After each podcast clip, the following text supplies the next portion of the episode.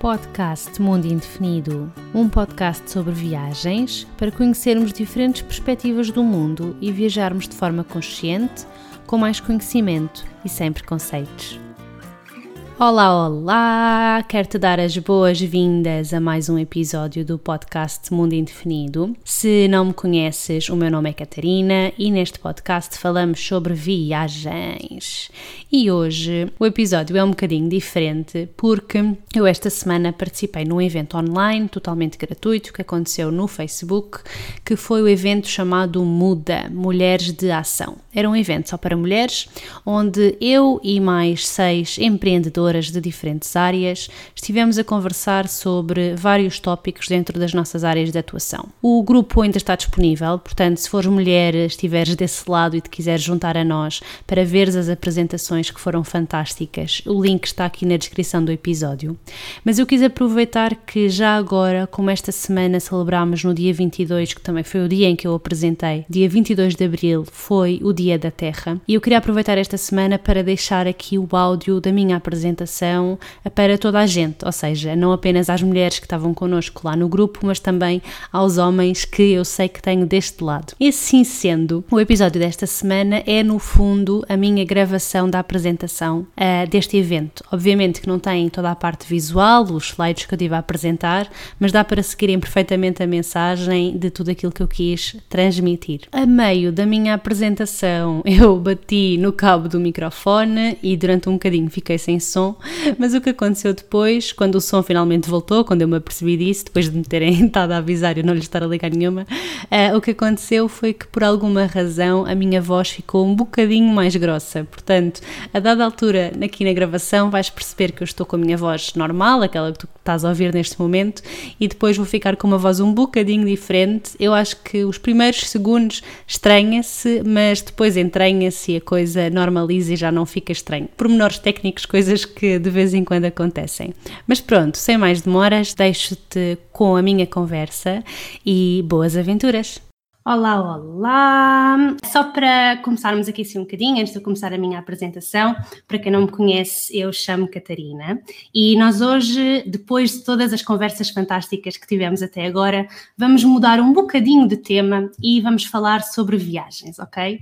E não são assim viagens como as viagens quaisquer. Eu quero falar sobre como é que podemos viajar de forma mais consciente. E porquê é que eu estou a falar de viagens numa altura em que estamos todos fechados em casa, ou pelo menos devíamos estar todos em em casa, não é? Nesta altura que estamos a viver neste momento, com o Covid e com todas estas coisas, a verdade é que eu acho que quando isto tudo terminar, nós vamos voltar a viajar, certo? Nós vamos ficar cheios de vontade de sair de casa, porque pelo menos eu já estou em casa há mais de um mês e já estou mesmo com vontade de sair e de ir lá para fora e de começar a explorar o mundo. E eu acho que não sou a única, acho que há mais pessoas aí desse lado que estão com esta sensação e com esta vontade de ir explorar. Mas eu espero que quando voltarmos, quando finalmente pudermos sair e pudermos ir explorar o mundo, que a gente o faça de maneira um bocadinho diferente do que temos estado a fazer até agora. Ou seja, que a gente o faça de maneira mais consciente. E para isso vou-te dar sete dicas práticas. Mas antes de eu começar a falar sobre as dicas, eu gostaria de falar um bocadinho sobre mim, quem é que eu sou e porque é que eu estou a falar disto com, com vocês nesta altura, tá bem? Então, como eu disse, eu chamo Catarina e eu gosto de dizer que sou viajante a tempo inteiro e cientista nas horas vagas. Na verdade, é um bocadinho ao contrário. Eu sou cientista, trabalho com investigação na área de engenharia informática e gosto muito de viajar, é o que eu faço nos meus tempos livres, passo a vida a viajar, mas uh, mesmo quando eu não estou fora, estou a pensar em viajar e a planear a minha próxima viagem. Por isso é que eu costumo dizer que sou viajante a tempo inteiro. E para além disso, eu já viajei em muitos sítios, eu estive em mais de 25 países de, de forma independente. O que é que eu quero dizer com isto? Em que eu fui ou sozinha ou acompanhada, mas marquei tudo eu, fiz as reservas, os alojamentos, essas coisas todas. Ou seja, nunca usei nenhuma agência. Não tenho absolutamente nada contra agências, apenas não é o meu estilo de viagem. Eu gosto muito de fazer o planeamento todo, planear todos os bocadinhos, pensar em tudo, ver os voos, ver os sítios que eu vou, enfim, é mesmo essa parte do processo que eu gosto muito. Depois, eu fiz também uma missão de voluntariado internacional na Rússia, eu estive lá durante seis semanas, portanto, mês e meio, na região de Volgogrado, que atualmente vocês por esse nome se calhar não conhecem. Aliás, vou deixar aqui assim um bocadinho para vocês me dizerem se sabem como é que se chamava Volgogrado antes de se chamar Volgogrado. Talvez com esse nome consigam saber de que região da Rússia é que eu estou a falar. E não vale ir ao mapa, ok? Eu não quero que vocês vão ao mapa agora, tentem lá adivinhar como é que se chamava antes, na altura da, da Segunda Guerra Mundial. Entretanto, vou ver aqui assim o que é que vocês andam para aqui a dizer nos comentários. Então, ok, a Silvia está a dizer que precisa de sonhar com, com viagens, exatamente. Eu acho que estamos todos com esta vontade de sair um bocadinho. Cientista nas horas vagas, adoras, boa, Andréia. Ok, a Susana diz que não sabe em relação à cidade. Bom, então eu vou-vos dizer. Volgogrado era a antiga Stalingrado, que que são fãs de história como eu, sabem que foi o início do fim da Segunda Guerra Mundial, digamos assim. Foi na altura em que o inverno russo começou a ganhar uh, ao exército um, de Hitler, e, e então, uh, basicamente foi isso, não é? Eles, a, Rússia acabou por começar a ganhar a guerra por causa do seu inverno, que era assim tão rigoroso que os soldados alemães não estavam habituados. Vamos lá então continuar. Aqui eu criei um projeto chamado Mundo Indefinido, que basicamente eu comecei a partilhar lá as minhas viagens, também criei um podcast entretanto, mas eu criei este projeto na, nesta forma de partilhar as minhas viagens em 2015 que foi quando eu fiz um Interrail pela Europa e hum, na verdade, eu sempre viajei, como vos disse uh, no início. Eu comecei a viajar com a minha mãe. Nós, quando eu era pequena, íamos acampar, pegávamos no carro, íamos aí andar a explorar Portugal de uma ponta à outra, porque eu acho que é muito importante nós explorarmos o nosso país e eu acho que vem muito desta minha aventura com a minha mãe, uh, todos os verões praticamente, em que nós íamos de, de férias explorar Portugal. E, e eu acho que qualquer pessoa que pretenda viajar é muito, muito importante mesmo conhecermos o nosso país. Eu, no meu caso, estou a falar de Portugal, uh, mas obviamente que se estamos aqui assim a falar com pessoas de outros países, vocês vão e explorem os vossos países, ok? Porque de certeza que todos os países têm assim coisas absolutamente maravilhosas para conhecer e nós muitas vezes pensamos, ah, vamos lá para fora, lá fora é que é bom, mas não é verdade. E é sério, aliás, quanto mais eu vou lá para fora, mais dou valor às coisas que tem cá em Portugal e mais fico maravilhada, maravilhada, maravilhada com, com as coisas que existem aqui. Mas o que é que eu estava a dizer? Já sei, desculpa. Entretanto, distraí-me um bocadinho. Quando eu comecei a viajar com a minha mãe, nós íamos acampar. Portanto, toda aquela parte de turismo de natureza sempre me interessou muito. E em minha casa, nós também sempre reciclámos, por exemplo, também era uma coisa que tínhamos em consideração. Eu sempre tive hum, em consideração algumas preocupações ambientais, mas nunca foi assim uma coisa que eu me dedicasse a pensar, ok, como é que eu posso ser mais sustentável ou mais consciente nas minhas viagens, certo? Eu, durante muito tempo, até porque eu comecei a viajar relativamente jovem, sozinha, não tinha muito dinheiro, não, não trabalhava na altura. Uh, o dinheiro que eu tinha era assim da, das coisas que me davam no Natal e etc. E, e no fundo eu tentava encontrar as coisas mais baratas, certo? Portanto, os voos mais baratos, os alojamentos mais baratos, o que numa dada altura da nossa vida até pode fazer sentido, mas estamos-nos a esquecer de todas as coisas que aquele barato pode ter a nível de implicações. E o que foi para mim muito óbvio, eu vou-vos mostrar aqui assim, nesta fotografia. Eu fiz o, o que as pessoas que estão aí do Brasil chamam transiberiana, porque é. Hum, a linha, não é? Mas nós em Portugal dizemos o caminho de ferro. E na verdade o que eu fiz foi o transmongol, ok? Eu não fiz o transsiberiano clássico, que não sai da Rússia. O que eu fiz foi o transmongol, que estamos na Rússia, passamos pela Mongólia e terminamos na China. E quando eu estava lá na Mongólia, eu tive assim uma das experiências que para mim, e eu repito, este para mim é muito importante, ok? Já vão perceber porquê uma das experiências que para mim foram extraordinárias, que foi andar de camelo. Uh, nós estávamos lá no deserto da Mongólia, tínhamos esta paisagem que vocês estão a ver aí, tínhamos esses estepes, tínhamos deserto, tínhamos umas montanhas ao fundo. Era assim uma vista incrível, absolutamente maravilho maravilhosa. E nós andámos de camelo durante, eu já não sei quanto tempo é que foi, é capaz de ter sido à volta de uma hora. Eu estava ali em cima do camelo a apreciar a paisagem, estava super entusiasmada, mas foi só quando saí do camelo é que eu me comecei a perceber de algumas coisas que se calhar ali não estavam tão bem. E uma delas, temos nesta imagem aqui assim seguinte, se vocês repararem, todos os camelos tinham isto no nariz. Portanto, isto é assim uma espécie de um pau que está enfiado no nariz, que no fundo é usado para controlar o camelo. Nós puxamos, aquilo que vocês estão a ver, tem ali assim um, uma corda, nós puxamos pela corda e o camelo é puxado pelo nariz e move-se naquelas direções. O que depois, quando eu observei, pensei, isto, isto, é absolutamente ridículo, não é? Eu estou aqui assim a ter esta experiência fantástica em cima deste animal, mas sempre que eu me quero movimentar, ele está a ser puxado pelo nariz, tem assim uma coisa, enfim, isto para mim não estava a fazer muito sentido. E para além disso, depois, exatamente quando eu saí do Camilo e quando eu comecei a observar as suas condições, eu reparei ainda outra coisa. Todos eles estavam marcados. Eu percebo que esta marcação existe, que é para dizer que este Camilo pertence a estas pessoas, mas aquilo tocou-me muito, sabem? Para mim não, não fez muito sentido aquela experiência que eu estava a ter, porque foi como eu disse, a experiência para mim foi ótima, mas para o Camilo que estava a levar com todo o meu peso e com o todo, todo o peso das outras pessoas que já deve ter levado antes, antes de mim, de certeza que não estava a ser uma experiência agradável, certo? E isto fez com que eu começasse a questionar as minhas opções a nível de experiências e a nível de viagens, ok? Aquilo que eu quero para as minhas viagens e aquilo que eu quero que o facto de eu viajar, para além de ser para o meu desenvolvimento pessoal e para, para mim, não é? Que o que é que eu quero deixar no mundo através das minhas viagens. Vou fazer agora aqui assim, uma pausazinha para beber um bocadinho de água, enquanto isso ver o que é que se está a passar aqui nos, nos comentários. O coitadinho do camelo, pois é verdade, sim. Eu fiquei com muita, com muita pena do, do camelo mesmo. De, deste e não só, não é? Porque aquilo era um conjunto de, de camelos. Nós éramos Nós éramos seis pessoas, portanto havia um camelo para cada um de nós e não foi assim muito agradável. Patrícia, o mundo precisa de mais pessoas humildes como tu. Obrigada, Patrícia. Mas pronto, eu acho que isto é muito tentativa e erro, sabem? Eu não estou aqui para dizer que sou perfeita, como é óbvio, eu vou cometer muitos erros, já cometi muitos e ainda irei cometer mais, mas vamos tentar minimizá-los, certo? E que os meus erros sirvam para vocês não os cometerem. Acho que no fundo é isso. Eu depois disto comecei a pensar, como eu estava a dizer, o que é que eu queria das viagens, não é?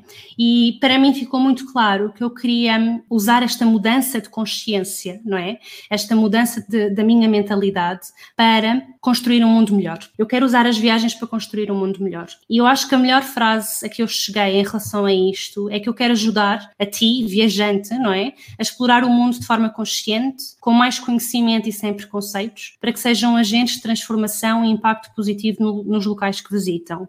E o que é que eu quero dizer com isto? Forma consciente é sabermos, ok, eu estou a ter esta experiência, estou a fazer, a tomar esta escolha, a tomar esta decisão, mas eu sei quais é que são as implicações disto. Porque eu acho que muitas vezes o que acontece é nós tomamos uma determinada decisão, porque ela não é uma decisão informada. Mas quando conhecemos os factos, quando começamos a saber, há aqui assim uma coisa que muda e já não podemos não ver. A partir do momento em que vemos, já, já, já não é possível não ver. E depois, o com mais conhecimento, porque eu acho que é muito importante conhecermos as outras culturas, as outras uh, tradições, conhecermos o outro.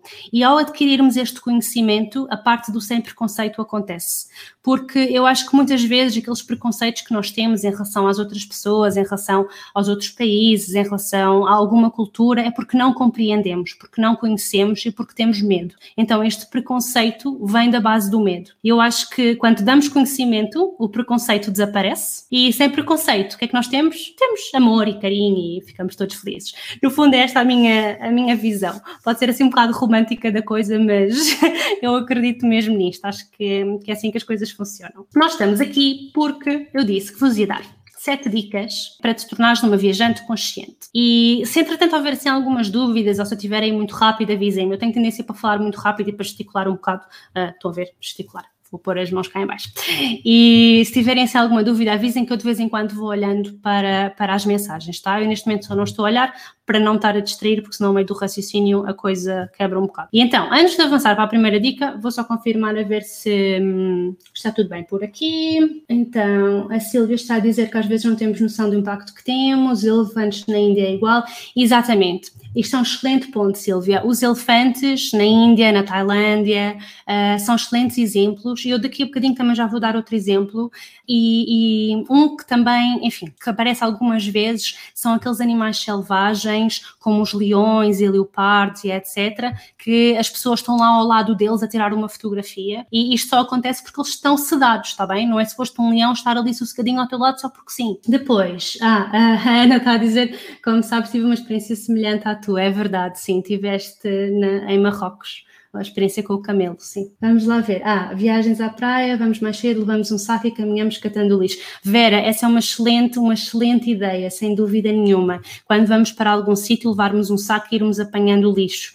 Sim, o ideal seria que as pessoas não deitassem nada para, para fora, não é? Digamos assim, porque o fora não existe, já sabemos, e eu acho que é muito importante aproveitarmos, já que temos, já que estamos lá, vamos pôr o espaço mais bonito. Boa, acho que não perdi nenhum comentário, vou então passar para a primeira dica, que pode parecer assim muito óbvia, mas às vezes as pessoas esquecem-se, que é viajar em época baixa e para destinos menos populares. E isto é assim, obviamente que eu sei que há pessoas que não conseguem tirar férias noutra altura, a não ser no verão e a não ser em agosto. Nós cá em Portugal, aí as pessoas que estão no Brasil sabem que nós estamos ao contrário, não é? Portanto, quando aqui é verão, aí é inverno. Nós aqui agosto é verão e muitas empresas fecham nesta altura. Então há muita gente que não tem hipótese a não ser tirar férias nesta altura. Todas as outras pessoas em que esta situação não acontece, podemos escolher viajar em época baixa e para destinos menos populares. E nós temos várias razões para fazer isto. Estão a ver esta fotografia que eu estou a mostrar agora? Isto foi, uh, aliás, só para vocês perceberem, todas estas fotografias são minhas, ok? Das, das minhas viagens. esta aqui, assim, foi na China, na, na Cidade Proibida, e eu fui lá em agosto, certo? Portanto, como estou a dizer, eu sou um poço de maus exemplos, eu não estou aqui assim numa. não sou superior em nada a vocês, está bem? Uh, eu fui lá em agosto porque é quando a minha universidade fecha e é, é quando eu tenho a maior parte das férias e, e de facto aquilo estava cheio, cheio, cheio de gente. E o que é que acontece ao nós escolhermos uma altura em que não temos esta gente toda? Nós vamos ter menos pessoas, o que nos vai dar uma maior liberdade de movimento e vamos conseguir observar muito melhor as coisas. Imaginem, isto aqui assim no fundo era uma salinha que podíamos ver lá para dentro no, na cidade proibida e com esta gente toda eu não sou nada de me meter à frente. Eu não, não, não chego lá, não empurro, não faço nada. E quando eu vejo esta gente toda em cima de mim, a minha tendência é afastar-me. Afastei-me, fui-me embora. Ou seja, eu podia ter observado as coisas, ter visto o que estava lá dentro como como deve ser e eu vi absolutamente nada. Se calhar se eu tivesse ido noutra altura teria sido muito melhor, porque tinha conseguido ver as coisas. Enfim, e, e aqui sim na China isto, é, isto, é um caso muito especial, porque eles têm muito turismo interno, aliás, se vocês observarem na fotografia, são tudo chineses, e eles empurram muito. Aquilo foi assim uma coisa, para mim foi um bocado claustrofóbico, mas, mas pronto, tem esta vantagem.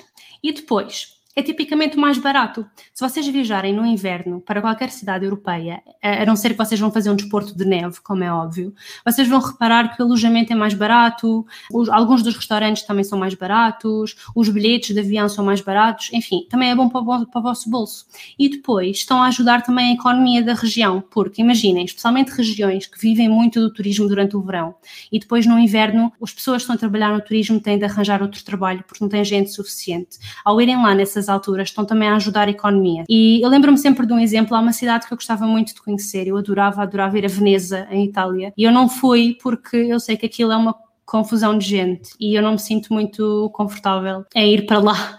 Até porque depois, quando toda a gente vai para o mesmo sítio, começa a acontecer o que está a acontecer neste momento em Lisboa. Uh, para quem não sabe o que é que está a acontecer neste momento em Lisboa, e já vem acontecendo há uns tempos, desde que Portugal começou a ficar assim super famoso pelo turismo e toda a gente quer vir para cá, o que eu acho ótimo, porque por um lado estimula a economia, por outro lado faz com que muita gente uh, não consiga, que queira viver em Lisboa, não o consiga fazer, porque os preços ficam super inflacionados e no fundo os turistas vão para uma zona onde pensam que há locais e tudo à volta é alojamento local e Airbnbs e etc. O que não é essa a experiência que eu quero, por exemplo. Eu gosto de quando ir para um sítio estar mesmo no meio dos locais. E se eu vou para uma cidade que já está tão cheia de turistas que o que eu sou ouço à minha volta é falar outro idioma que não o idioma do sítio, para mim não faz muito sentido. E depois, as experiências, quando vamos assim para sítios com menos gente e menos populares, são igualmente ou mais enriquecedoras e gratificantes. Vamos lá ver o que é que se passa aqui assim, o que é que vocês estão para aqui a falar combater a sazonalidade, exato, por causa das férias do miúdo. E exatamente, era o que eu estava a dizer, Silvia. Algumas pessoas não vão ter esta possibilidade, mas se por acaso no vosso trabalho tiverem, ou no caso não tenham filhos em idade escolar, uh, aproveitem estas alturas onde não há tanta gente. Vamos lá então. Privilegia o comboio e o autocarro. A minha segunda dica é esta. Porquê é que eu estou a dizer isto? E, e há aqui assim um dado que é muito interessante em relação às viagens de avião. Para viagens inferiores a 1600 1.600 km, o impacto ambiental do avião é absolutamente gigantesco. A partir de 1.600 km já compensa andar de avião. Para distâncias inferiores a isso, não compensa. O que é que isto significa? Se eu quiser fazer uma viagem de Lisboa a Porto, vou de avião ou não? Acho que a resposta é óbvia, não é? De Lisboa a Porto não tenho 1.600 km. Enfim, isto obviamente que em alguns países temos de ter algum cuidado, porque há países que uh, ainda não utilizam um, carris elétricos, por exemplo, no, no caso do comboio. Portanto, em alguns países esta distância dos 1.600 km pode ser um bocadinho diferente. Mas, no geral, na Europa, isto é válido. Agora, obviamente que há zonas onde vocês não têm hipótese a não ser o avião, não há transportes que vos levem até lá. Certo, nesse caso tudo bem, compreendo. Por exemplo, eu agora iria, iria a Dublin, eu iria de avião, porque seria muito mais complicado para mim ir de outra forma. Agora, havendo a possibilidade, vamos pensar se de facto não conseguimos ir de outra forma. Demora mais tempo, sim, é verdade. Mas se fizermos viagens noturnas, aproveitamos para dormir e estamos no transporte. Eu, por exemplo, há uns tempos fui a Córdoba, em Espanha, fui de autocarro durante a noite e dormi. Sei que algumas pessoas têm alguma dificuldade a fazer, eh, fazer esse tipo de viagens, não conseguem dormir ou enjoam um bocado, mas isto aqui tem de ser sempre adaptado à vossa realidade, está bem? É só uma sugestão, não é obrigatório largarmos o, o avião a 100%. Depois, caso vás de avião, evita viagens de avião com muitas escalas. Porquê? Aqui é uma coisa muito interessante. Nós, quando vamos procurar uma viagem de avião para um destino mais longe, não sei se já repararam, mas muitas vezes é mais barato apanharmos dois ou três voos do que apanharmos um voo direto. Isto acontece. O que para nós pode ser tentador. E como eu vos disse no início, eu quando comecei a viajar pensava, uau, um voo mais barato, é mesmo isto que eu quero para poupar dinheiro. Só que, o que é que acontece? a maioria das libertações de, de, gases e de dióxido de carbono para a atmosfera dos aviões é na aterragem e na descolagem. O que significa que nós estamos a viajar mais vezes ou seja, estamos a apanhar dois ou três aviões, estamos a aterrar e a levantar muito mais vezes. Faz com que a gente vá poluir muito mais. Se possível, evitem viagens de avião com muitas escalas, tentem voos diretos ou com uma escala no máximo, até porque para vocês é muito melhor do que andarem sempre a saltitar de avião em avião. Depois, viaja leve com pouca bagagem. Porquê? Não sei se vocês sabem, mas o peso de, que está no interior do avião vai, uh, de,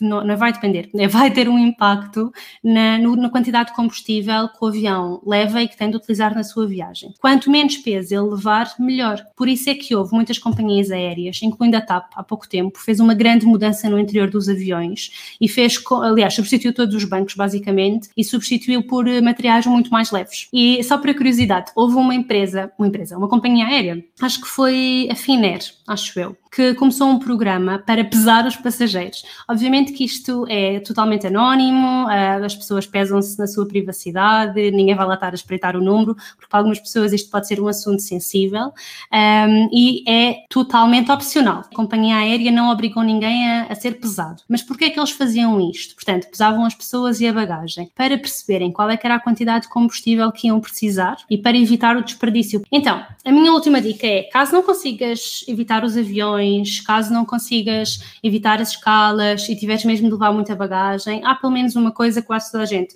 pode fazer se tiver possibilidades monetárias para tal. E eu já vou explicar porquê. Que é apoiar programas de compensação de emissões de dióxido de carbono. Muitas companhias aéreas têm estes programas. Quando nós compramos o bilhete diretamente à companhia, podemos escolher se queremos pagar uma taxa. O que eu acho que acaba por ser um bocadinho ridículo ter de ser hum, a pessoa, não é? O consumidor a ter de pagar esta taxa. Que, em que é que isto funciona? Nós pagamos uma taxa pelo CO2 que se acha que, que aquela viagem vai consumir, ok? Que cada passageiro, em média, vai consumir naquela viagem, e depois as companhias aéreas usam essa taxa para apoiar programas, diferentes programas. A TAP, por exemplo, eu acho que praticamente todos os programas tinham a ver com a Amazónia, com, com a reflorestação da Amazónia, mas outras companhias aéreas podem ter outro tipo de programas. Neste caso, somos nós que pagamos uma taxa, mas esse dinheiro vai ser usado para compensar aquele dióxido de carbono que nós estamos a gastar com a nossa viagem. Se imaginem, nós gastamos 10 quilos, então o projeto vai apoiar apoiar a plantação de árvores correspondente aos 10 quilos que eu estou a gastar. Acaba por ser assim uma forma de ajudar. O que eu acho que na verdade devia acontecer eram as companhias aéreas é que deviam pagar isso?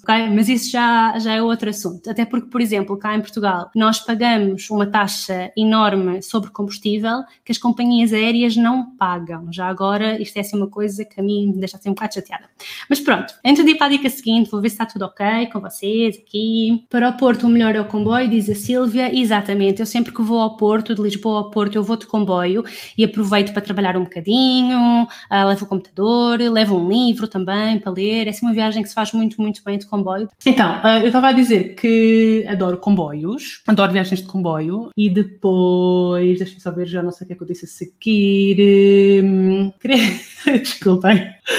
Ah, ok. O que é que eu dava para aqui a comentar mais? Na questão das escalas, nunca tinhas pensado nisso. Mais coisas. Na questão das escalas, a Sofia estava a dizer que nunca tinha, nunca tinha pensado. E o que eu estava a dizer é: se vocês tiverem possibilidades monetárias, tentem pelo menos reduzir uma escala, ok? Nem que seja isso. Não precisam de fazer logo ligação direta, se, se for muito caro. Tentem pelo menos reduzir uma escalazinha que já, que já ajuda qualquer coisa. E eu acho que era aí que eu tinha ficado antes de ter eh, cortado o meu som de forma abrupta. Vamos lá então para, para a próxima. Próxima dica. Escolher um alojamento com preocupações ambientais. E isto, pessoal, isto é assim uma coisa que dá algum trabalho, mas é possível. É perfeitamente possível fazer isto. Dá preferência a alojamentos locais e não a cadeias internacionais. Eu sei que algumas pessoas têm assim uma certa preferência em ficar em cadeias internacionais, porque já conhecem, já sabem como é que é. Basicamente, todos estes alojamentos são iguais, têm exatamente o mesmo tipo de disposição e já sabem com o que podem contar.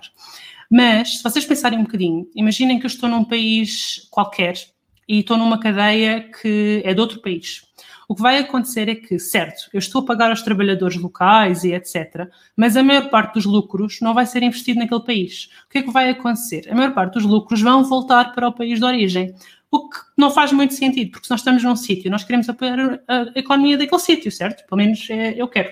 E, hum, e então, o que, o que eu vos aconselho é darem preferência a alojamentos locais. Até podem ser geridos por uma família, por exemplo, tipo um bed and breakfast ou uma coisa assim qualquer do género. Tenham só a certeza de que o alojamento está registado, que a, a, a vossa estadia lá vai ter todo o tratamento em relação aos serviços estrangeiros e fronteiras daquele local. Porque eu sei que, por exemplo, quando as pessoas se começam a meter em coisas tipo Airbnb, o Airbnb tem umas coisas muito boas, mas depois muitas gente não faz a regularização e hum, o que acaba por ser também assim um bocado chato porque estão a desviar da economia. Portanto, vamos tentar ir para sítios que de facto apoiem a economia local, mas que não seja apenas para pôr no bolso de algumas pessoas e a coisa fica feita. Depois, caso vocês precisem mesmo de ficar em hotéis porque não se, sintam não se sentem confortáveis em ficar num bed and breakfast, por exemplo, há algumas coisas que mesmo no próprio hotel vocês podem fazer para não pedirem para trocar os lençóis e as toalhas todos os dias dias. Aliás, se nós pensarmos nisto um bocadinho, nós em casa por acaso trocamos os lençóis todos os dias. Eu não troco os lençóis todos os dias. Eu não sei se devia, mas eu não troco os lençóis todos os dias e eu duvido que vocês estejam a trocar os lençóis todos os dias, certo? Portanto, se nós não o fazemos em casa, por que é que vamos fazer nos hotéis? Eu normalmente, se tenho de ficar em hotel, e eu às vezes tenho, porque se eu vou viajar a trabalho, uh, não sou eu que escolho o hotel, nesse caso, normalmente os hotéis têm aquele cartãozinho a dizer para não, para não chatear, para, para não chatear e para não limpar. Eu normalmente normalmente ponho sempre essa coisa à porta. Eu digo, não limpes e acabou-se. Porque senão, se eu não puser aquilo, eles vão entrar e vão trocar e vão limpar aquilo tudo. E eu acho que não há necessidade nenhuma. É um gasto enorme de água nas lavagens, quando não há absolutamente necessidade. Não utilizo os frasquinhos de shampoo e gel de banho de utilização única. Eu antes, eu já vos disse, eu sou culpada de montes de coisas. Eu antes, sempre que via aqueles frasquinhos pequenininhos que alguns hotéis têm, eu pensava, é boa, shampoo grátis, vou levar para casa. Porque Porquê? Não tenho shampoo em casa? Tenho. Porquê que eu vou para levar aquele shampoo? E, e, aqueles frasquinhos, se vocês o reutilizarem para alguma coisa, ótimo. Mas no geral, aquilo é tão pequenininho que nem sequer vale a pena reutilizar. Nós estamos a utilizar plástico de uma maneira um bocado estúpida. Desculpem-me estar a dizer a palavra estúpida, mas é, é, mesmo o que eu acho. Acho que é um bocado estúpido.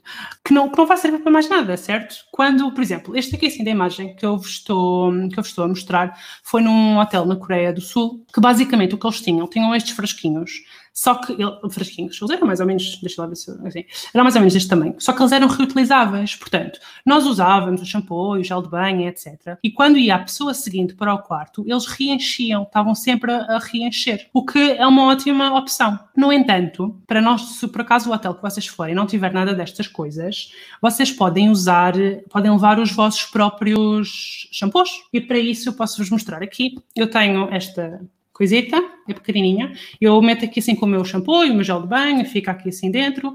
E depois uso daqui. Isto é reutilizável, dá para usar muitas vezes. E depois, se não querem estar a levar líquidos, eu também tenho uma opção. Um shampoo sólido. Neste caso, põe-se numa caixinha, levam o shampoo e lavam o cabelo e o corpo e ficam felizes da vida. Para não estarmos a utilizar estes, estes fresquinhos nos hotéis. Depois, Utiliza portais de reserva alternativos. E eu dou-vos aqui assim, três exemplos. Isto não quer dizer que vocês tenham de fazer a reserva nestes sítios. Isto é apenas para vocês fazerem a pesquisa e conseguirem perceber, para vos ajudar a perceber se aqueles hotéis têm responsabilidades ambientais ou não. E estou-vos a dar aqui estes três exemplos e vou falar um bocadinho neles. O Book Different, por exemplo, o que ele faz é, ele vai buscar todos os hotéis e todos os alojamentos que estão no Booking, o Booking.com, que é muito utilizado cá em Portugal, e vai-nos apresentar apenas aqueles que que têm algum tipo de responsabilidade ambiental. Vocês são obrigados a fazer a reserva no Book Different? Não. Podem usá-los apenas para pesquisar e depois fazem a reserva no motor de pesquisa que vocês preferem, que tem os hotéis todos lá. O Fairbnb o que é que faz? Funciona de maneira um bocadinho diferente. Ele mostra-vos diferentes espaços e depois, caso vocês não saibam, o Booking também cobra uma comissão pela reserva. O Fairbnb também. Aliás, como é que vocês acham que estes sites sobrevivem? É pela comissão da reserva. Só que o que é que acontece? O Fairbnb o que ele faz é, aquela comissão que vocês estão a pagar por fazerem a reserva por ali, retira parte da reserva para os seus funcionamentos, não é? Para, pôr, para o site continuar a correr e tal, e a outra parte para vocês apoiarem projetos que vocês queiram. Ou seja, vocês podem escolher no momento da reserva qual é que é o projeto que vocês querem apoiar com aquela comissãozinha que iria para um, o Fairbnb e que não vai, vai para um projeto de ação social social ou ambiental que vocês queiram apoiar. O EcoBNB permite-vos pesquisar alojamentos sustentáveis. Eles têm uma série de coisas, que eu vou já vos pôr aqui assim os iconezinhos, que eles consideram quando estão a avaliar um hotel e vocês conseguem perceber dentro daquelas coisas todas que eles avaliam se o hotel tem essas coisas ou não. E isso pode ser muito útil quando vocês estão a pesquisar noutro sítio qualquer do tipo de coisas que vocês podem ter em consideração. Então, por exemplo, uma das primeiras coisas é de onde é que vem a energia, se a energia que aquele hotel está a utilizar é renovável ou não. Depois, se os alimentos que tem lá são locais e biológicos se é possível chegar ao alojamento através de meios de transporte alternativos e públicos, ou seja, se conseguimos chegar lá de comboio, ou de autocarro, metro, etc., e não precisamos de usar carro para chegar àquele espaço. Temos ainda se os produtos de limpeza que eles usam no, no alojamento são ecológicos ou não, porque vocês sabem que os produtos de limpeza têm uma série de químicos e de coisas que fazem mal, e então isto também é uma consideração muito importante. É se os próprios produtos de limpeza usados no hotel são uh, nocivos ou não para o ambiente. Temos também se o hotel recicla, e isto aqui assim pode parecer óbvio, mas há muitos países que infelizmente não reciclam e que não é possível mesmo reciclar, então vamos tentar alojamentos que, que o façam. Depois, se a própria estrutura do edifício uh, é verde, o que é que isto significa? Se as paredes são bem isoladas, se não há fugas de temperatura, etc, etc. Temos se as lâmpadas são de baixo consumo, tipo lâmpadas LED e coisas assim do género, se utilizam, uh, se têm painéis solares ou não, se têm aqueles coisitos de redução de água, das torneiras, para não se usar tanta água, e se fazem reaproveitamento de águas das chuvas. Isto é muito bom, por exemplo, para aqueles alojamentos que têm um lindo jardim e têm assim um espaço todo verde. De onde é que vem esta água? Pode ser perfeitamente aproveitada da água das chuvas. Acho que já terminei aqui a parte dos alojamentos, vou saber um bocadinho de água e vou ver o que é que está a passar aqui nos comentários. Na Irlanda, na Irlanda só fiquei em bed and breakfast, foi tão gira, adorei, diz a Silvia. Sim, os, os bed and breakfast são, são muito interessantes, depois conhecemos um bocadinho mais as pessoas, uh, as pessoas que nos estão lá a receber, é, é, muito bom. As famílias recebem super bem, exatamente, ok, ok. E quem é que lavava a roupa? Uh, nem o espaço-ferro? Ok. Pronto, a, a, a, roupa nos hotéis, normalmente eles têm umas lavanderias e tal, isso é uma coisa importante, é perceber como é que a roupa é lavada, que tipo de detergente também estão a usar para lavar e, e isso. Uh, acho que o aconselhado é trocar semana semanalmente. Ah, em relação a, aos lençóis, não é? Exatamente. Passar a ferro já, já passa. Eu, por acaso, não passo a ferro. Exatamente. Nunca troco os lençóis e as toalhas todos os dias. É assim, eu acho que algumas pessoas fazem isso, querem trocar os lençóis e as toalhas todos os dias porque pensam, ah, aqui assim alguém faz por mim, eu não tenho que me preocupar com isso, então quero todos os dias ter uma cama lavada. Mas quer dizer, vocês vão se deitar todos sujos? É que eu não vou, não é? Não sei. Eu, se estiver o dia todo a caminhar e toda transpirada, etc., eu vou tomar banho primeiro. Portanto, os lençóis vão estar limpinhos na mesma, acho eu. Toda a gente a dar a freios mesmo quando não precisamos. Sim, é verdade, é verdade. Isso acontecia muito com, com os shampoos e foi algo que eu, que eu alterei. E agora eu já não uso nada daqueles shampoos. Eu antes pensava mesmo, sério, eu ainda tenho aqui alguns cá em casa que olho para eles e sinto, ai, Catarina, que estupidez. Mas, mas pronto. Ah, dispensadores recarregáveis, exatamente, Ana. Eh, estes dispensadores recarregáveis, como exemplo da fotografia, estes dispensadores recarregáveis são, são, são muito bons. Eh, eu acho que todos os hotéis deviam tê-los. Hotéis dizem indicação para não trocarem as toalhas, exato. Ah, exato. A Marta está aqui a dizer uma coisa muito importante, que temos de ligar aos hotéis antes a dizer que não queremos os fresquinhos de shampoo, porque mesmo que não uses muitas vezes, é simplesmente jogado fora. É verdade, sim, é verdade, é verdade. Tens toda a razão, Marta. Por isso é que eu acho que é importante pesquisarmos antes e sabermos se os hotéis, quais é que são as suas políticas, o que é que eles fazem e como é que eles lidam com este tipo de coisas. Vamos lá então continuar. Ok. Evitar a desperdício e reutilizar tudo o que conseguires. Uh, isto aqui assim é válido, obviamente, tanto quando vamos viajar como em nossa casa, certo? Ou mesmo nos nossos países. Por exemplo, comprar guias de viagem em segunda mão. Eu não sei se vocês são como eu, mas eu adoro comprar uh, os guias de viagem. Passa a publicidade da, da Lonely Planet e coisas assim. Mas não há necessidade nenhuma de nós estarmos a comprar um guia novinho em folha, pois não. Uma pessoa já foi a um sítio, já não quer ir lá outra vez, vende-nos o guia, compramos mais barato e escusamos de estar a ter mais impressão de papel e mais desperdício aqui. Depois, aluga os equipamentos que apenas vais usar uma vez. E isto eu vejo muita gente, em especial em equipamentos para a neve. Uma pessoa pensa: ah, eu vou para a neve, não tenho roupa de neve, não tenho nada para a neve, o que é que eu vou fazer? Vou ali a uma loja qualquer e vou comprar, uso e acabou-se. Mas eu nunca mais vou à neve na minha vida. Eu vou à neve esta vez só para experimentar e não me apetece ir à neve mais. Isto faz algum sentido? Eu acho que isto não faz muito sentido. Existem muitas pessoas que compram e que depois alugam, ou vocês podem alugar lá nos próprios sítios. Isto é válido para, para vários tipos de equipamentos. Eu acho que o da neve é o mais óbvio, Uh, mas há muitas outras coisas que vocês podem aplicar isto. Alugar as coisas em vez de estar a comprar. Não há necessidade nenhuma de estarmos a comprar tudo novo e coisas que só vamos usar uma vez. Se tivermos mesmo de comprar, vamos tentar comprar em segunda mão e depois, então, se não houver mesmo alternativa, compramos em primeira mão, digamos assim. Reduz o consumo de materiais descartáveis e recicla sempre que possível. Uh, como eu já disse, alguns países não é possível reciclar. Eu cheguei algumas vezes a trazer plástico comigo porque eu sabia que o plástico não ia ser reciclado, então ele veio comigo, ele cá em Portugal é reciclado, uh, e ele é vizinho, então trouxe, trouxe assim comigo. Como é que vocês podem fazer para reduzir os materiais descartáveis? Levar as vossas próprias coisas reutilizáveis. E aqui eu estou a falar de coisas como garrafas de água, talheres, sacos. Eu posso vos dar alguns exemplos. Eu aqui assim, a minha garrafa de água, ela anda sempre comigo, eu reutilizo-a sempre. E Podemos pensar, mas alguns países a água não é potável. Por exemplo, quando eu estive em São Petersburgo, aquilo recomendavam mesmo não utilizar hum, Uh, não beber a água da torneira sem ser fervida. Mas vocês têm alternativas. Vocês podem usar filtros certo? Eu tenho dois filtros aqui, filtros de água, que são ótimos e que põem-vos água puríssima e vocês podem beber água da torneira em qualquer sítio do mundo. Filtros, uma garrafinha e escusamos de andar a comprar garrafinhas de plástico. Depois, talheres. Ah, vou toda aquela coisa, os talheres de bambu, etc, etc, etc.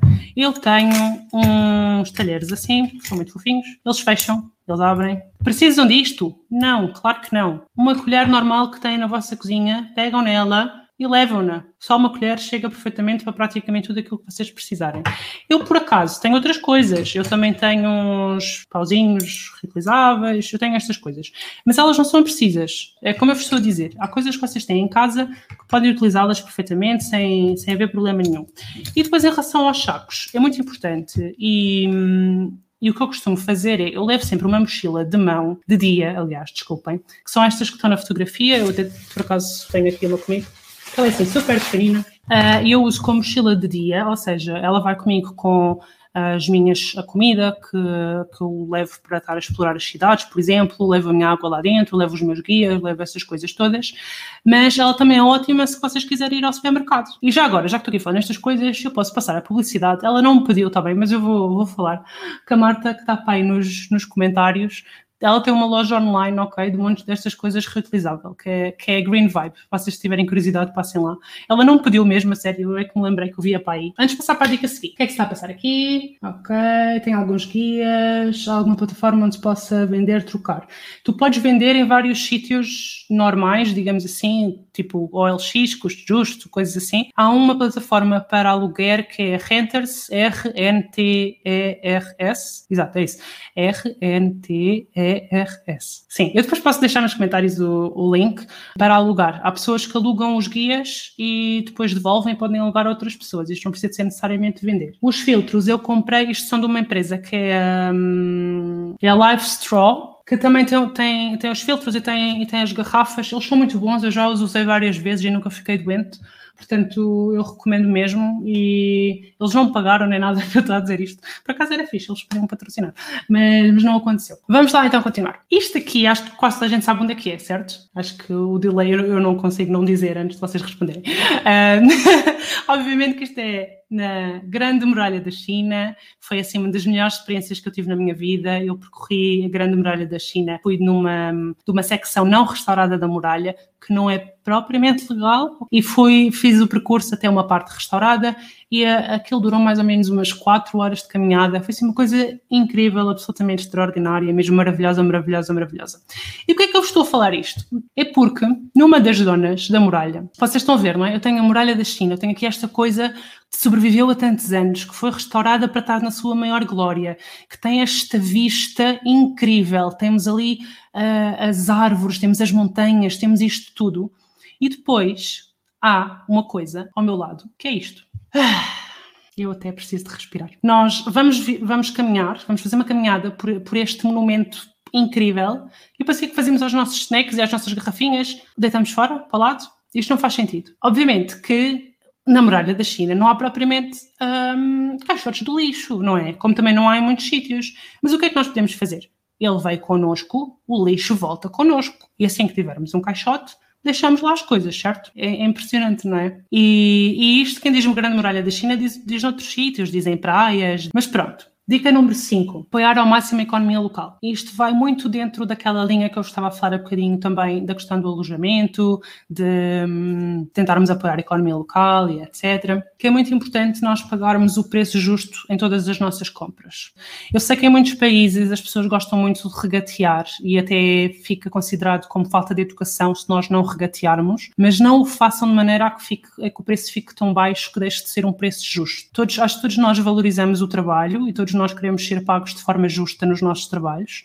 Portanto, é expectável que os outros também o sejam, não é? E isto, obviamente, que se nós estamos a pagar de forma justa a outra pessoa, o preço do produto no final vai ser mais caro para nós. Certo, tudo bem, mas nós estamos habituados a comprar aquelas t-shirtzinhas a 5 euros ou 2 euros. Já pensaram bem no custo de produção daquilo, na quantidade de pessoas envolvidas? Nós estamos a pagar por alguma coisa, vamos tentar pagar o preço justo. E depois, em relação a isto, Uh, eu gosto muito de comprar lembranças, de trazer, e o meu ponto fraco, o meu calcanhar daqueles são os ímãs. E o meu frigorífico está todo cheio de ímãs, é assim uma coisa, eu gosto mesmo muito de ímãs. E quando eu estava no Canadá, eles têm lá muitos objetos que são feitos em madeira, como é o caso deste que está aqui na imagem, e que são feitos pelos povos indígenas. O Canadá tem uma grande população, quer dizer, neste momento já não é grande, mas, mas pronto, tem, tem os povos indígenas, canadianos, e eles são muito bons a fazer este tipo de artesanato. E quando eu estava lá, eu estava à procura de coisas para trazer para Portugal. Eu, eu vivi seis meses no Canadá, para quem não sabe, então este foi assim, um processo que eu fiz ao longo de várias semanas. Começar a comprar coisas para não gastar o dinheiro todo de uma vez, para trazer para mim e para oferecer também a algumas pessoas. O que é que acontece? Qual é que é o problema desta imagem? É que eu estou no Canadá a comprar um objeto típico de um povo indígena do Canadá e o objeto foi feito na Indonésia. Isto às vezes, isto custa-me um bocado porque nós estamos a tentar comprar algo de um sítio que nós estamos a visitar, mas ele não foi feito lá, não tem, só, só tem as formas de lá, não é? De, do, do, dos povos indígenas e etc. Mas não foi feito lá, não está a ajudar a economia de lá, não faz muito sentido. Obviamente que eu não comprei este, eu acabei por comprar, eu posso vos mostrar. Uh, eu comprei este aqui. Este aqui, assim, tinha uma certificação, foi muito mais caro do que todos os outros, mas foram, foi mesmo feito por eh, uma pessoa, um do, dos povos indígenas, por um índio, e a madeira também é certificada. Enfim, eu senti-me muito bem com esta compra e preferi ter gasto um bocadinho mais de dólares canadianos neste do que numa coisa que foi feita na Indonésia quando eu estou no Canadá. Até porque muitas vezes, isto aqui assim estou-vos a dar o exemplo da Indonésia, mas como nós sabemos, muitas destas coisas são feitas na China também e são tudo países que infelizmente não têm uma política laboral muito boa, que as pessoas trabalham imensas horas e recebem muito pouco. Portanto, é importante pensarmos nestas coisas quando estamos a comprar algo para adornar a nossa casa ou para oferecer a alguém. E depois, não compres produtos feitos de plantas ou animais ameaçados. Uh, e aqui, obviamente, entra também aquela questão das madeiras, se a madeira é certificada ou não, também são coisas muito importantes. E hum, vou ler mais aqui assim um bocadinho, ver o que é que está a passar. A Ana Paula está a dizer que carrega sempre o lixo, boa, ótimo, sim. Uh, não acho justo, não sei que quem faça isso também eu faço em casa, pois, exatamente. E menos também a da Patrícia adora, sim, sim, sim sim. Ok, vamos lá então para a dica número 6, estou mesmo quase a acabar, elas são 7, portanto estou mesmo quase no fim. Que a sexta é respeitar uh, o local e a comunidade. Nós vamos para um país diferente, não podemos esperar que eles, estejam, que eles tenham as mesmas tradições e as mesmas culturas que nós. São, são povos diferentes, não é? Portanto, obviamente que há coisas que vão ser diferentes e nós estamos lá como visitantes e, e temos de respeitar. Há muitos países que têm muita coisa com a qual eu não concordo, mas se eu estou lá, eu não posso impor as minhas vontades. E uma das coisas que eu acho muito importante, e lembram-se da questão do conhecimento, viajarmos com mais conhecimento. Se nós vamos para um sítio qualquer, eu não gosto daquela perspectiva de fui, vi, check e vou-me embora. Isto para mim não faz sentido. Eu se vou a algum sítio, eu quero mesmo conhecer. Eu estou lá porque eu quero me embrenhar na cultura, eu quero ver o que é que se está a passar ali, quero aprender. Então acho muito importante pesquisarmos sobre a geografia, a história, a cultura, as crenças, eh, as tradições, todos os costumes que existem na, naqueles sítios, até porque ao fazermos, como eu disse no início da, da apresentação, ao fazermos estamos a compreender porque é que aquele país ou aquela região faz as coisas que faz e, e, e tem aquele tipo de comportamentos, por exemplo exemplo. Depois, aprenda algumas palavras no idioma local, nem que seja bom dia, boa tarde, obrigado, este tipo de coisas básicas. Normalmente as pessoas gostam sempre. Eu, pelo menos, quando estou cá em Portugal, gosto sempre quando um estrangeiro vem ter comigo e diz ah, bom dia, e depois o resto da pergunta faz em inglês, mas não faz mal, e depois no final dizem obrigado, obrigado. Gosto muito, acho, acho piada, acho querido, acho que é, acho que é fofo, e então também acredito que nos outros países também gostem, porque mostra que a gente teve interesse e, e se esforçou um bocadinho. Agora, eu não gosto nada nada quando vem ter comigo, não é? E dizem graças, né? Portanto, vamos tentar aprender a palavra certa quando, quando estamos a dirigir alguém na, naquele idioma. Depois, escolhe roupa que respeite os costumes do sítio, eh, do, do sítio onde, eh, onde vais, do sítio, do sítio que visitas. Em muitos sítios, em especial se nós formos, por exemplo, a templos ou hum, zonas religiosas, uh, zonas religiosas sem ser templos, pronto, igrejas, essas coisas. Vocês perceberam? Muitas vezes há um código de vestuário que, que temos de respeitar, certo? Em muitos sítios, aliás, há sítios onde são mais restritos do que noutros, portanto, há sítios onde temos de ter muito mais cuidado. E nós, enquanto mulheres, há sim algumas coisas que, em algumas culturas, temos de ter cuidado, como, por exemplo, termos de tapar a cabeça ou termos de tapar o cabelo. Eu também tenho aqui, assim, um exemplo de uma coisa que eu uso montes de vezes e que me dá imenso jeito, que é, este no fundo é um super lenço. Eu uso assim, como almofada, no avião, é ótimo da almofada. Se tiver frio, ele também me tapa. Eu, se tiver frio, tapa-me aqui assim a zona dos ombros, o que é ótimo também para o caso de vocês estarem a ir a um, a um templo onde as mulheres não podem mostrar os ombros, que também acontece em muitos sítios. Não se pode ir de, de, de manga à cava, nem nada disso, temos de tapar os os, outros, os ombros. Noutros sítios, há, há muitos sítios onde não se pode mostrar as pernas, portanto, se estivermos com calções, isto também agora não me vou pôr aqui em pé, mas percebem a ideia? Isto também dá para pormos assim à volta da cintura e fica como uma espécie de saia e já podemos entrar. Eu também usei isto muito na Rússia porque hum, na maior parte de, das igrejas ortodoxas as mulheres têm de tapar o cabelo, como eu estava a dizer há bocado, então usamos assim em cima e, e, fica, fica feito e conseguimos entrar. Eu acho que este tipo de coisas, isto é super versátil, é apenas um lenço, é só um lencinho, mas que serve como almofada, serve para eu não ter frio e serve para eu respeitar os sítios que eu vou visitar em caso de aperto e caso não tenha a roupa adequada. Uma coisa muito importante e que muitas pessoas esquecem é pedir permissão antes de tirar a fotografia a alguém. E hum, isto é daquelas coisas que é assim, eu, por exemplo, não gosto que me tirem uma fotografia e ponham num sítio qualquer sem, sem, sem eu dar dar autorização, não é? É a minha imagem. Vamos tentar respeitar um bocadinho. Eu sei que às vezes as pessoas são muito giras e são diferentes e nós queremos tirar fotografias, mas não custa nada pedir e às vezes nem é preciso dizer nada. Muitas vezes as pessoas percebem, basta apontar para a câmera ou levantar a câmera fazer assim com a cabeça. E normalmente quando pedimos, as pessoas até sentem muito mais à vontade para dizer que sim e aceitarem uh, e deixarem-nos tirar a fotografia. Vou um, ver o que é que se passa aqui nos comentários. Ok, ok. Comprei umas bonecas lindas na República. Ok, André está a dizer que comprou umas bonecas na República Dominicana, feitas por mulheres de uma comunidade desfavorecida. E, exatamente, saber que estavas a contribuir, mão de obra local. Ok, já agora pergunta: mão de obra local que essas grandes cadeias utilizam? Estive não é algo que me orgulho, mas também uh, sei que fazem mexer a economia local.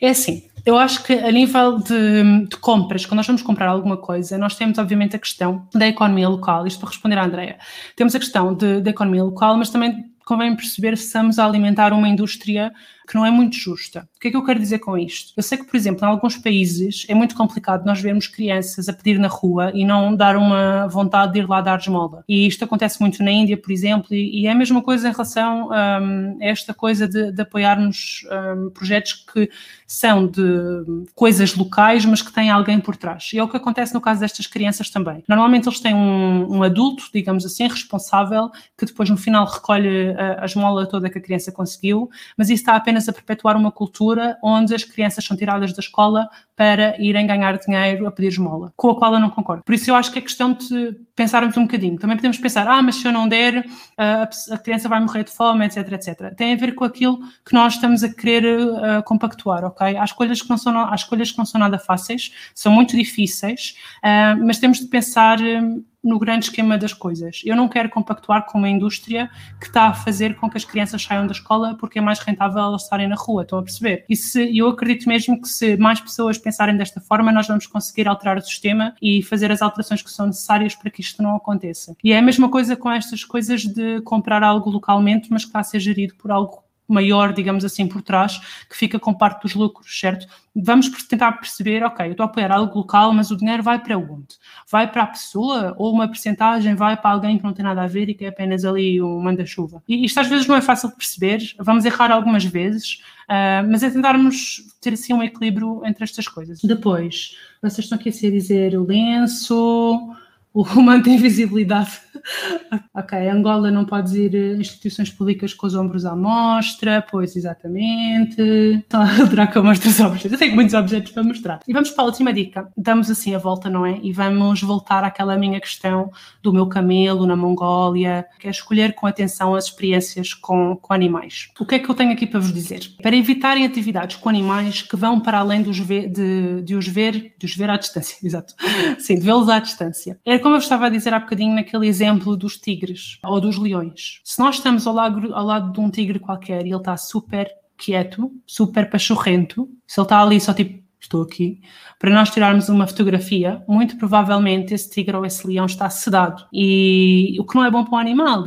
Esses animais são para estarem na selva, a correr, a andar por ali, a andar pelo, pelo, dizer pelo campo, que não é propriamente o campo, mas pronto, andarem por ali, esticar as pernas, não é para estarem ao nosso lado, para nós tirarmos uma fotografia, ficarmos todos contentes com a nossa fotografia e vamos embora e, e pronto, isto não faz muito sentido. Queremos mesmo ver este tipo de animais. E a mesma coisa com os elefantes e, enfim, todo este tipo de, de animais, vamos vê-los sim, mas à distância. Vamos num safari, vamos assim numa coisa qualquer do género, eles estão ali no seu habitat natural e nós estamos a vê-los e acabou. Não façam tudo por uma fotografia. Depois, evitem jardins zoológicos ou, ou, locais onde os animais não estão no seu habitat. Eu, eu não sou propriamente contra jardins zoológicos ou zoomarinos ou coisas assim desse tipo, dependendo daquilo que eles estão a fazer. Porque muitas vezes dizem que é pela conservação e estão ali a tentar ajudar, mas há outras maneiras de ajudar sem ser estar num espaço fechado, sem ter os animais numa jaula. Existem muitos projetos de recuperação de animais, que os animais estão sim fechados enquanto estão a recuperar, mas assim que recuperam vão para o ar livre. Aconteceu, por exemplo, cá em Portugal com o projeto do lince ibérico. O lince ibérico estava num sítio a ser cuidado, etc, etc, e depois foi largado para a natureza e que é onde ele deve estar estar. Não, ele não, não é para estar fechado numa jaula. Eu percebo o fascínio dos jardins zoológicos, eu também gostei muito, adorei ver os animais lá, animais que se calhar de outra forma não via, mas eu começo a pensar um bocadinho nestas coisas e para mim não faz muito sentido ter um, um animal que é suposto estar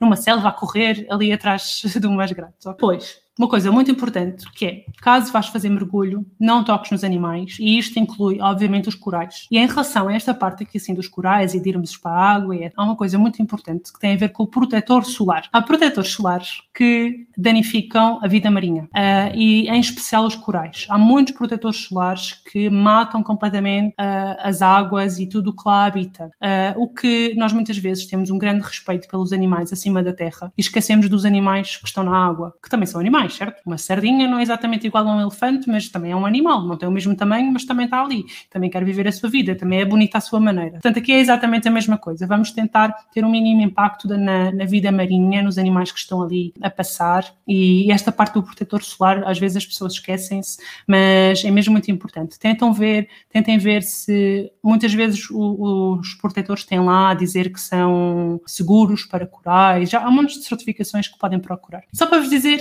uma coisa final, faz o melhor que consegues com, recurso, com, os recursos que tens. Obviamente que isto não é para vocês aplicarem tudo ao mesmo tempo, senão dão em maluquinhas.